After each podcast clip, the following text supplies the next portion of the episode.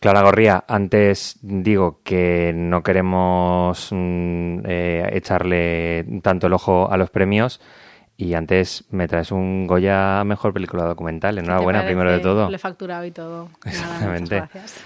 Eh, felicidades porque ganó, eh, ya forma parte del equipo de Mientras seas tú, el aquí y ahora de Carmelias, que podéis seguir viendo en los, en los cines y que ganó el Goya a Mejor Película Documental pero eh, eh, Clara tiene, tiene los pies en la, en la tierra, no ha pasado de última fila y aquí está eh, al pie del cañón.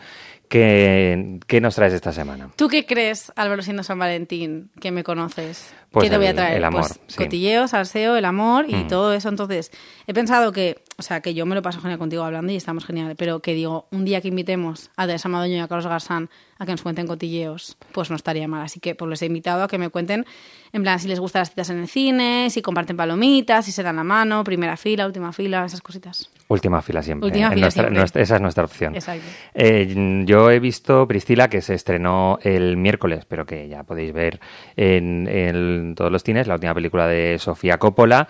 Eh, y vamos a hacer un cara y cruz mm, para eh, compararla con Elvis, esta película de Baz Luhrmann que, bueno, que fue como el complicada de ver también, ¿no? Dos horas y media de, de, de Baz Luhrmann. Eh, entonces, con estas dos películas le echaremos un vistazo y ya os decimos que Priscila es una película última fila. Es una película para nosotros y para vosotras enamoradas y enamorados.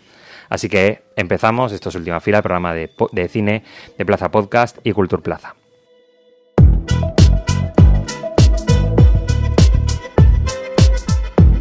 Última Fila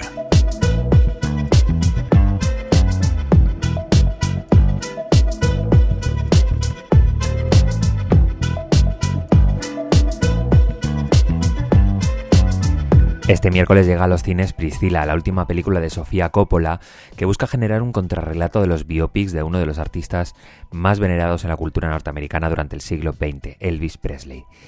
Priscilla Bollier es una adolescente 10 años menor que Elvis cuando lo conoce en una base militar americana. A pesar de la diferencia de edad y la fama consagrada del cantante, ella se enamora y se muda a la famosa mansión Graceland. La película cuenta la vida de Priscila, la juventud arrebatada, siempre a la espera de Elvis, y habla de la fama, la soledad y los altibajos de su matrimonio por los caprichos del cantante y cómo esto inunda su vida. La película basa su razón de ser precisamente dejando en un segundo plano lo que le ocurre a Elvis, porque nada justifica el abuso de poder. Elvis está presente como ausencia, y si ella siente celos porque él está en un rodaje en el que hay rumores de que tiene un amante, no sabemos de él más allá de sus excusas cuando Priscila le pregunta por teléfono. Y mientras él graba una película, Priscila está dando vueltas en la casa sin saber qué hacer. Sofía Coppola busca entonces de construir directamente alguno de los pilares del biopic. Ni está a la merced de la estrella, ni está basado en los grandes hitos de la misma, ni acaba cuando muere, sino cuando termina una historia que ella entiende de amor o de desamor, mejor dicho. Lo hace además con maestría en el despliegue de una puesta en escena clásica en lo formal y con pequeñas brechas, como la selección musical, donde, por supuesto, Elvis tampoco está. El amor lo graba con desconfianza y con lo espeluznante de dejar negro sobre blanco que Priscila se enamoró siendo una adolescente, como si Coppola tuviera miedo de estar romantizando en algún momento algo sobre, sobre esa etapa. El terror del matrimonio y la obligación de estar siempre en un segundo plano lo hace de manera segura, política clara, y su arma es dejar a Elvis de lado todo lo que le permite la historia. El entusiasmo por esta revisión de Sofía Coppola mm, que, tuvimos cuando salimos del pase de prensa nos ha llevado a otra película muy reciente, Elvis de Baz Luhrmann, con la que eh, esta película de Sofía Coppola funciona como una cara y cruz, tanto en el fondo como en la forma. El punto de vista de Lurman es el de explorar la vida y el ascenso a la fama del rey del rock and roll, desde sus inicios en Mississippi hasta su meteórico ascenso a la fama. Lo hace con la voz de su manager, el coronel Tom Parker, que es a, eh, a quien dibujan como antagonista, que no permite a Elvis desarrollar su carrera como quisiera. Como se espera de Lurman, la película es formalmente como una mascleta en Madrid-Río, rozando en algunas ocasiones el ridículo y pasando de largo sin despeinarse de lo camp. De hecho, en la película podríamos contar con los dedos de las dos manos las escenas en las que hay una conversación medianamente pausada, a pesar de tener casi tres horas de metraje. Pero queríamos destacar, eh, en todo caso, que Priscila aquí, en la película de Lurman, ocupa exactamente el lugar que quería Elvis de ella, un papel secundario que ni siquiera se permite ser víctima. En la película se llega a decir que Elvis le aleja más de la música del amor que el servicio militar obligatorio en Alemania. Elvis es la absoluta estrella, sin matices ni fisuras, en la película de Lurman. De él destaca cómo se mueve y sus caderas son capaces de provocar escándalos nacionales. En Priscila, mientras, Elvis está encerrado en su carrera, sin atender nada más, pero incluso en esa situación la fama le frustra y le supera.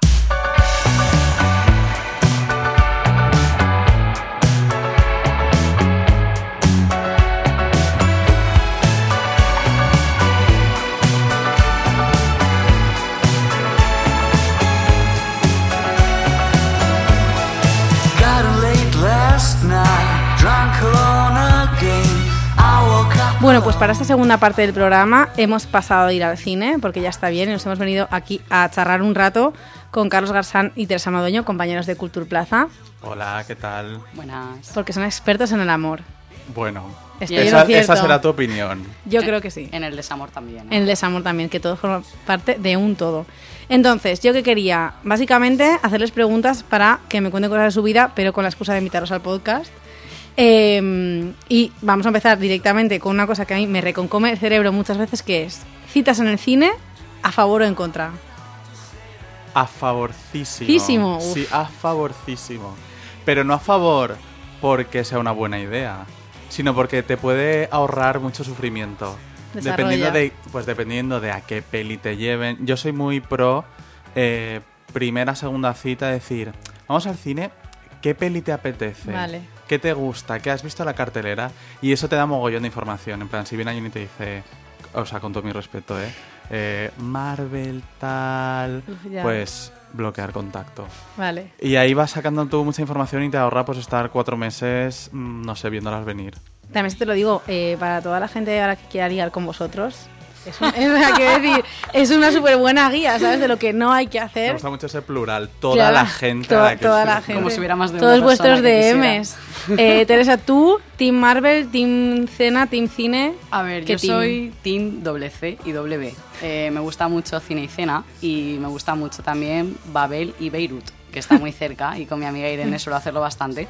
Y yo soy muy de comentar qué peli quiero ver eh, en voz alta todo el rato, estoy toda la semana. Quiero ir a ver tal, quiero ir a ver tal. Y cuando hay alguien que me hace un poco de rin rin, también lo comento. Dejándola y caer. si ese alguien Muy dice, vamos para adelante, pues gano doble, porque si gano y va bien, es- he visto la peli y he ido con alguien que me gusta. Y si solo he ido con alguien que no me gusta, pero me ha gustado la peli, pues... me 50% llevo de ganancias. Claro, pero ya estamos dando por hecho que conoces o que esa persona va a compartir tus gustos. Estamos dando por hecho que quiere ir a ver la peli que tú quieres, pero yo estoy, yo es que igual me estoy poniendo un poco en el caso dramático de que sea alguien que te quiere llevar a la mayor basura que has visto nunca. Pero si yo propongo la peli y ese O todo lo contrario, gente que se hace, La que se pone muy intensa. Claro. Ya, eso sí.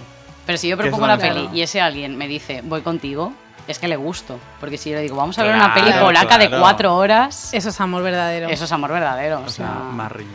Cuando fui a ver Jan Dillman, claramente estaba al lado de dos que eran una primera cita y dije, wow, o sea, wow, wow. Yo iba sola y cuando acabó la peli él le dijo, su mayor defecto es su mayor virtud, la lentitud. Y dije, chica, corre, corre, sal de aquí ya, o sea, urgente. Don't walk, run. Exacto, O totalmente. sea, esa persona cogió el ascensor de los Lis, el ascensor más lento que existe, y hizo la huida eh, más tranquila y, Y más ya está, que horrorosa. Yo me escondería en los baños, personalmente. O sea, que vosotros sois cita en el cine, sí, o bien para ver qué gustos tiene para compartir. O sea, no, le, veis er- no le veis fallo a tener citas en el cine. O sea, le veo que, todos uf, los fallos del mundo, pero creo que los fallos Aporta es la más. información que me da para que no haya a lo mejor una segunda o una tercera cita. Claro. Claro. si veo que me está llevando, o que lo que te decía antes, Marvel, tal, tal, tal, no sé qué, vale. ¿Ha sido alguna, que- pero, pero dile ¿ha sido alguna de A ver, Marvel? lo- a O sea, ver, sí, lo estoy di- diciendo ¡Ah! Es que es demasiado concreto este tema, ¿eh? A ver, es muy concreto, estoy hablando desde la experiencia. eh, ¿Tenéis efectos para ponerme una voz distorsionada? Distorsionada. Pero es que, ¿sabes qué pasa? Que soy incapaz de decirte cuál era. Porque, claro. O sea, era como, como superhéroes contra uno maligno que tenía anillos. Vale. ¿Alguien le dice algo esto? No, es que estás en una plaza. eh, Estoy en Plaza claro, Podcast. Estás en plaza podcast totalmente, en la que no pilotamos. Igual Bueno, hay alguien ahora mismo que A lo ver, sabe era una película eh, muy taquillera Vale. con eh, gente con superpoderes y una especie de señor Roca Hulk con anillos. ¿Mano con gemas era? ¿O eran anillos? Sí, sí, eran anillos como de Billu Brigitte, pero eh, con poderes. Y nada, básicamente, eh, vamos, es que no me acuerdo ni, ni del nombre de, de la persona. De la persona ni de la película. O sea que no fue hace bien. muchos ¿eh? años, eh, que conste. No me fue acuerdo, bien. No, me acuerdo. No fue Mm, successful. No fue especialmente estimulante. Ahora te sabes, tú puedes dar la contra una que fue una película increíble. Porque encima, cuando una primera cita y ves una peli muy guay que te gusta mucho, ya es como. Dicen que si, rollo, si haces una experiencia en plan cruzar un puente o tirarte en paracaídas con una persona que te gusta, como que te unes más por la emoción. Y para los cinefilos eso, eso es ver una peli increíble. Tirarte por un puente es Tirar- una o peli. sea, sí, claro, es que cosas que no, ¿Con qué- cosas que no, que, no haré mucho, que no haré nunca. A ver, yo tengo que decir que fui a ver eh, Alcarrás en su momento en salas, estaba muy pesada con Buena verla en el first date, cine, ¿eh? buena, no era first date, era, Ah, era third o fourth, Vale. Eh, pero sí que la vimos en el cine, la persona casi se durmió, pero Mm. ya eso fue un fallo. Pero he de decir que fuera estaba ocurriendo el diluvio universal, entonces fue muy divertido porque los efectos de la sala y los efectos de que se estaba inundando Valencia en ese momento, que cuando se estrenó Alcarrás pasó así como una lluvia espantosa, se mezclaron todos, entonces pude justificar que esa persona se quedara medio dormida a mi lado y luego me lo justificó con que estaba muy tranquila conmigo. Entonces he de Ya, decir bueno, que yo en las pelis me duermo, ¿eh? Eso Pero fue es por lo mismo, o sea, que, Pero, que pero decir, tú, no- eh, precisamente tú no puedes decir eso en última fila. pero que si me, si me, si relajo mucho, sí, a veces El- os lo ponéis- podéis poner de biografía de vuestras de- redes En sociales. las pelis me me duermo. duermo, es verdad. No, pero luego cenamos y lo comentamos y para mí ese es el momento. El momento cine me, me gusta porque me apetece ver algo y me apetece verlo con alguien, pero el momento comentarlo para mí es lo más importante. Es Ahí la que sacas comentada buena información. es la buena porque igual cena, o sea, no sí. tenéis la, el mismo La misma gusto que puede ser, claro. pero la comentada después también te dice mucho. eso Y hablas en plan de valores, yo que sé, pues acarras en plan a ver si es ecologista o si es yo que sé. Claro, claro. Te puedes o sea, es una buena a excusa para preguntarle casa, cositas. a claro, claro. Vamos a a Totalmente. Incienso red flag. Totalmente. también. Incienso red flag también te O sea, que aquí sois todos de sí. Pues nada, ya sabéis lo que tenéis que hacer. Ahora este fin de semana aún estamos en San Valentín, ¿no? O sea, San Valentín es como toda la semana. Claro, esto es como fallas, que dura un mes. Pues Queridos oyentes, si alguien me quiere invitar al cine, Aún tiene estoy 20, libre. 48 horas de fin de semana. A ver, Priscila, además, es verdad, Priscila es súper buena película Priscila de la han primera estrenado cita. al punto, ¿eh? Que Sí, se sí. estrena el Sí, sí. 14 justo, ¿no? Sí, se ha estrenado eh, este Ah, viernes. O sea que, pues nada, chicos, eh, ya veo que, que- que sois a tope de cine y a tope de amor. He hecho muy bien en invitaros. Pensaba que igual ibais a ser más haters del amor, pero veo que no. Y ahora voy a incluir también a Álvaro porque, eh, como mi sueño frustrado es tener un consultorio de amor, y aquí se me ha obligado a hablar de cine, desgraciadamente, Sí. eh, a hacer análisis de películas y no Mm. sé qué, y a hablar de Belatar, que es una cosa terrorífica, pues me he hecho yo mi autopropio consultorio y a ver si lo explico bien. He recibido cartas de personajes de la ficción Muy bien. que me han escrito con dudas y vosotros tenéis que adivinar qué personaje de qué película me ha escrito las siguientes cartas, ¿vale? Vamos a empezar por una súper fácil. Pero tienen que ser fáciles. Bueno, hay un poquito de todo, estás, ¿eh? nos estás presuponiendo una cultura cinematográfica No. que a lo mejor nos vas a pillar. Hay un poquito de todo. Vamos a empezar calentando motores por una que dice así. Oyente número uno. Me cuenta. Tengo un novio pobre y otro rico, pero el pobre es un pesado y me ha comprado una casa a pesar de que yo le he dicho que paso de él. ¿Qué debería hacer? Uy. ¿Quién O sea- creéis que qué personaje de la ficción de una película de amor famosísima tiene este dilema? Un Un novio pobre que le ha comprado una casa. Novio- Es que, claro, novio pobre, novio rico. No, no puedo pensar en, en- en la autora, solo estoy pensando en que alguien te compre una casa. Alguien al que tú le dices, vivienda, mira, aunque te esto". quiera, no puedo estar contigo porque eres pobre, yo tengo ya mi novio rico. Y esa persona insiste, insiste, insiste y al final, pues mira, al final de la... Bueno, voy a decir lo que pasa. Clara, danos más pistas. Bueno, compra una casa es y, fácil, pero es que- y es una y entonces es un amor bajo la lluvia, en un río también. Me ha contado esta oyente. Un abracito bajo la lluvia. Y El- algo- el- es, es el diario, ¿no? Muy Ah, bien. Ah, novio me- pobre, me novio No me acordaba de la rico. casa, me faltaba, me faltaba la carta. No, me lo de la casa es terrible. Buah. Claro. Le sí, compró sí, una sí. casa, ¿santo de qué? A favor. Perdón, perdón. O sea, pues nada. A favor que alguien me compre una casa. Pues las que vienen ahora son súper súper difíciles. Mucho más difíciles, Joder. ¿verdad? Eh, el diario de Noah, pues es una peli de 2004 ya, hace 20 años, que yo no entiendo por qué la gente tiene que poner sus tweets de hace 20, hace 20 años que se estrenó no sé qué. Me da, i- o sea, a mí me da igual. es un dato que... Pop Base al servicio de Es la que sí, no me aporta nada a mi día a día, pero bueno. Dirigida por Nick Casabetes y la carta está escrita por Ali Hamilton, que en la realidad es Rachel McAdams, eh, y Ryan Gosling, famosísimo, ahora un icono, un icono feminista, un icono bi, un icono de todo, que en esta peli hace de un tío toxiquísimo también, que no porque seas de working class tienes que ser buena persona, porque es un chapas que flipas y, y va detrás de ella hasta que ella le dice que sí. Ole. Y luego el tema de la Es el- eso es otro tema. La cuestión de la representación del, de lo romántico hasta antes de ayer, quiero decir que... Pues lo- ¿ves? Es que Álvaro siempre me tiene que dar Pero una cosa, lo si bueno. hace 20 años del diario de Noah, Hace 20 años. ¿quiere decir que Rachel McAdams se hizo el diario a la vez que Chicas Malas? Hace 20 años de Chicas Malas. Hace, sí, acaba de sacar el remake, o sea, Pues puede ser. Estaba en su prime, era su mejor momento claramente. realmente. Sí. Y Ryan Gosling ha tenido su mejor momento durante estos últimos 20 años. Mm, ¿Cuál ha sido el, el- el peor momento de Ryan Gosling? Ninguno. el diario. Eh, El diario, ¿no? ¿Ryan Gosling es el chiquito de La La Land? El chiquito de la... Pues ese fue claramente su peor momento. ¿Qué?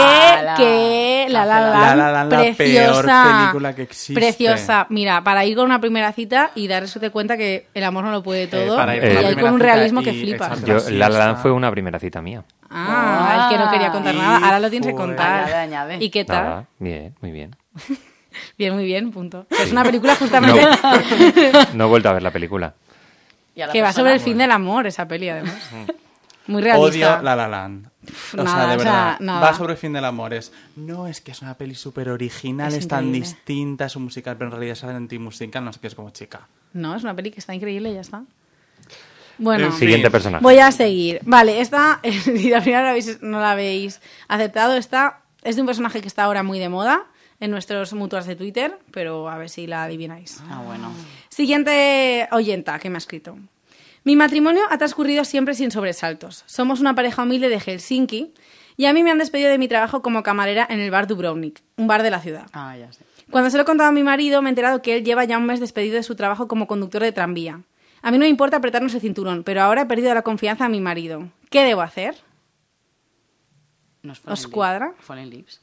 Estás muy cerca, Estoy muy cerca. pero es, es la peli más romántica del director de Fallen Leaves. La Oh, peli más no. romántica. La peli más, más de amor que tiene. Nos Ay, ya, lo vi cuando lo cotilleé, pero no me acuerdo. Bueno, es Nubes Pasajeras, sea, os ahorro ya jope. el eso. Es que no lo ha puesto muy difícil. Bueno, pero he acertado por camino aquí, director, eh, ¿eh? O sea, en última fila no nos vale con que veáis, hayáis visto Fallen La Leaves. Necesitamos eh, el- el- la, filmografía claro. entera de aquí, Carison. He de la trilogía director, finlandesa que a ver, Fallen. Leaves está muy bien, pero es que Kauris Maki tiene pelis increíbles Sí, sí, sí. que creo que ahora Balón, por cierto, las va a volver a reeditar en cines. Sí. O sea, yo estoy súper contenta de que Kauris Maki sea como ya el tío de todos. Es nuestro tío de Twitter. Me Pero cae yo lo que genial. quiero saber es qué consejo le das Le tú? darías. Claro, es que... Nada, que hable con su dejando- marido y que. Que la decir, comunicación Su es marido la clave. Claro, que, Su marido que entienda los motivos por los que su marido no le ha dicho durante un mes que, Que ella, su trabajo de que tranvía. ella es su lugar seguro. ¿Eso se dice? Sí. Yo solo me sé, tú eres mi heroína de Crepúsculo. O Se sea, dirían en la La Land, Claro. seguro. Yo sé que no dejes que las nubes te impidan ver las estrellas. eso es verdad. Pues yo creo que lo mismo piensa Kaurisma aquí. Eso es un poco lo que le... Claro, Ese es el mensaje. Si- básicamente. Si, nos estáis escuchando... Es así. eh, Bueno, voy con la última. eh, un clasicón, o sea, una película mega clásica para ver estos días perfecta. Queridos última fila, soy una bella cantante en un club nocturno. Hace tiempo viajé a bordo de un lujoso transatlántico y me enamoré. De un elegantísimo playboy. Aunque ambos estábamos comprometidos, el amor y la pasión pudo más que todo eso e hicimos un pacto. Esto es importante ahora.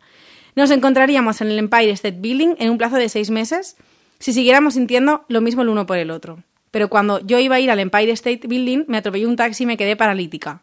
Ahora no sé si él fue a la cita o no, pero no puedo decirle la verdad porque soy demasiado orgullosa como para que me vea en este estado. ¿Qué debería hacer? No tengo ni idea, ¿eh? o sea, Es tengo que decir que, que eh, Teresa Madueño me está haciendo gestos que yo no entiendo. Eh, eh, entiendo que es, Súper Tita- eh, entiendo clásica. que es eh, Titanic 2. Es versión mar adentro, pero cambiado. se quedó paralítica. Que, se quedó paralítica Deborah Kerr. Mira, no Es idea. Kerr y Cary Grant en Mm, Tú y yo, de 1957. Mira, por favor. Una peli preciosa en la que al, al final él va a la cita y ella no, pero porque la atropella un taxi, como en Fallen Leaves, por cierto, por eso me acuerdo. Y bueno, y hay una escena final en la que él va, la ve con la mantica Mm, eh, como que sí, porque claro, está en un sofá ahí con las piernecitas así, la mantita, y él como que se hace el digno en plan rollo no viniste y ella como que no le que no entiendo por qué no le quiere decir que es paralítica, pero bueno, de buena que con sus cosas. Claro. Se ve, ¿no? Me refiero. No, porque está sentada y él Ah. como que se enfada rollo no te levantas a saludarme y ella en plan ¿Cómo, se, Y en me va a plan, no. levantar, cariño mío? Claro. Y ella en plan no. Y entonces luego él no sé qué pasa, que se da como una vuelta por el cuarto donde están, se dan cuenta de los dos de lo que ha pasado y ya se besan y el amor triunfa.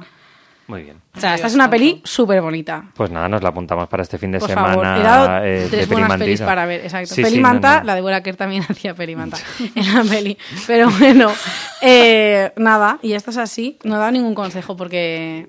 Porque no para Consejitos pues exacto, exacto. Solo has recibido. Pero Está ya está. Pues nada, muchas uf, gracias, última eh, fila, ha sido eh, realizado. Uf, San Valentín. Muchas gracias a, a Teresa Madoño y a Carlos Garzán por acompañarnos en esta sesión de Última Fila Podimo. Eh, Estamos probando diferentes... Exacto, diferentes tonos para el programa. Exacto. Dentro de siete días, pues ya veremos Radio María. qué es lo que hacemos exactamente. ¿Cuándo serás mía? Adeu. Adiós. Tell me something I've been wondering. my